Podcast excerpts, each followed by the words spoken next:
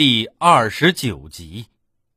现在有乒乓球锦标赛、羽毛球锦标赛等，你知道“锦标”这一说法的起源吗？“锦标”一词最早在唐代出现，是赛龙舟取胜的标志。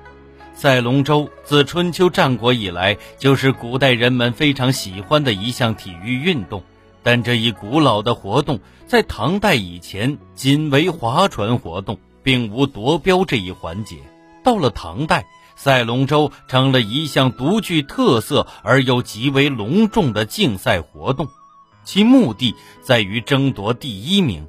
为了裁定名次，人们在水面的终点插上一根长杆，杆上缠上五颜六色的锦布，鲜艳夺目，称之锦标，也叫彩标。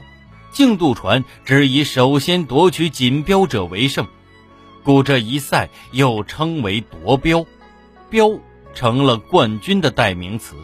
宋代以后，夺标成为竞渡的法则规定，一直沿用到明清两代。古人的竞渡歌：“鼓声渐急标将近，两龙相望目如顺”，仿佛可以带我们回到那个激动人心的时刻。只听三声鼓响之后，两队龙舟飞速驰去，激起水面层层波浪。两队龙舟都奔着锦标奋力划去。先到者眼看就要抢得锦标，后来者急得乱挥船桨，恨不得立刻飞奔而去。锦标一词的由来还有一段故事。据五代人王定保《唐直言》记载，书生卢照。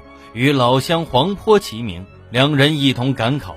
当地太守嫌贫爱富，只设宴为黄坡饯行。人穷志不短的卢照发奋读书，第二年就中了状元，衣锦还乡。这下那位势利的太守慌了手脚。当时正值端阳佳节，盛大的龙舟竞渡活动正要举行，太守便盛情邀请卢照同去参观这一盛事。卢照思前想后。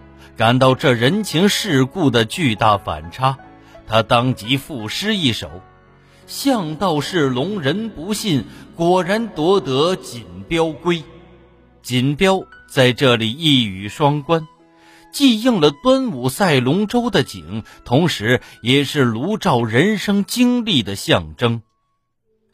您刚才收听的是《体育娱乐中华文化十万个为什么》同名书。由中华书局出版，演播野狼。